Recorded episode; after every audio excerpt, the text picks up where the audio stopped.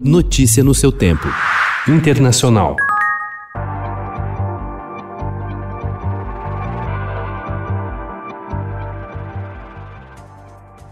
Oficiais do Departamento de Defesa dos Estados Unidos estão preocupados com a possibilidade de um ataque interno durante a posse de Joe Biden amanhã. Segundo as autoridades, teme-se que algum envolvido na proteção do evento possa comprometer a segurança da transmissão do cargo ao democrata, o que fez com que o FBI examinasse a ficha dos cerca de 25 mil homens da Guarda Nacional enviados a Washington para a cerimônia. O presidente Donald Trump anunciou ontem planos para um evento de despedida na base Andrews, em Maryland, amanhã, quatro horas antes de seu sucessor, Joe Biden, fazer juramento em Washington, ao qual ele anunciou que não irá, rompendo uma tradição histórica. Apoiadores e ex-funcionários do governo já receberam o convite para o evento de Trump.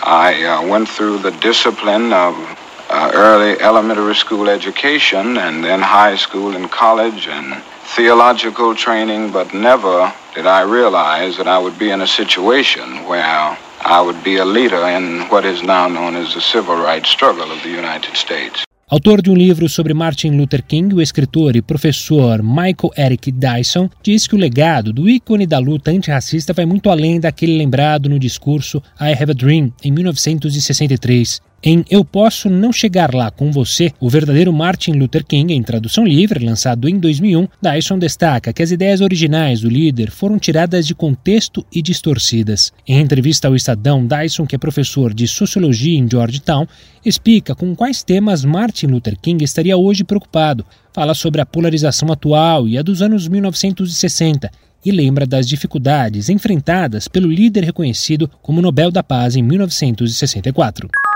A polícia da Guatemala dispersou ontem uma caravana com milhares de imigrantes de Honduras bloqueados no fim de semana em uma rodovia da cidade de Vado Hondo, ao leste, e acabou os dispersando com bombas de gás lacrimogênio. Eles viajam a pé de Honduras para os Estados Unidos, na esperança de que o futuro governo de Joe Biden os deixe entrar. Чего боится эта жаба, сидящая на трубе? Чего боятся эти бункерные воры больше всего? Вы сами отлично знаете. Выхода людей на улицы. O principal líder da oposição na Rússia, Alexei Navalny, convocou a população a sair às ruas para se manifestar contra o governo do presidente Vladimir Putin.